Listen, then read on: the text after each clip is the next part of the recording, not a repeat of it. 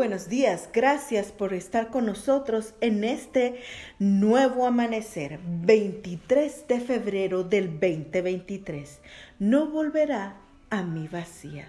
Así será mi palabra que sale de mi boca, no volverá a mi vacía, sino que lo que yo quiero y será prosperada en aquello para lo cual él me envió. Isaías 55:11.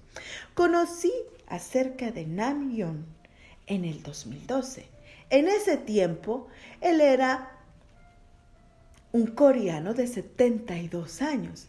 ¿Y qué hizo el señor Nam para que saliera del anonimato y se diera a conocer en todos los continentes?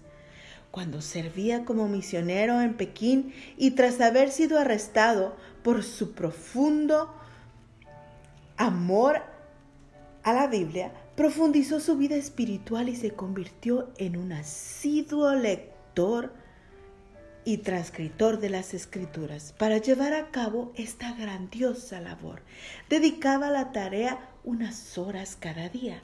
De acuerdo con Nam, la práctica de leer y transcribir la palabra de Dios lo mantuvo, lo tuvo en impacto y muy positivo en su vida puesto que se definía como un hombre impetuoso y agresivo. Sin embargo, leer y escribir los sagrados guiones lo guió a reconocer que era un pecador y a sentir que su corazón no merecía esa gran y que sus tendencias agresivas desaparecían a causa de su experiencia como veterano de guerra Nam padecía graves problemas visuales, de severo dolores en la muñeca, en el brazo, en el hombro. No obstante, tras comenzar a leer y transcribir las escrituras, el brazo y el hombro mejoró y su salud física mejoró notablemente, por lo que decidió aumentar a 10 horas diarias que dedicaba a ese noble y laborioso oficio. La experiencia de Nam, ¿no te parece que debería llegar a ser la nuestra? Experimentando en nosotros el poder de la palabra de Dios.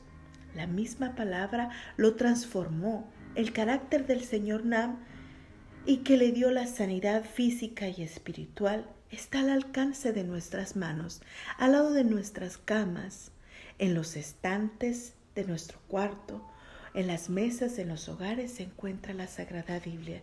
¿Qué tiempo estamos dedicando al estudio y a la meditación de este hermoso libro? Como Jeremías deberíamos decir, fueron halladas tus palabras y yo la quiero y será prosperada en aquello para la cual me envió. Tanto el profeta Jeremías como el señor Namyan son testigos del acontecimiento de esta promesa. Así será mi palabra que sale de mi boca.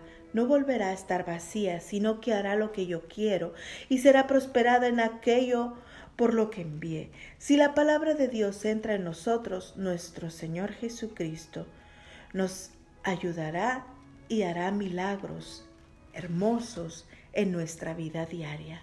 Que tengas un bendecido día.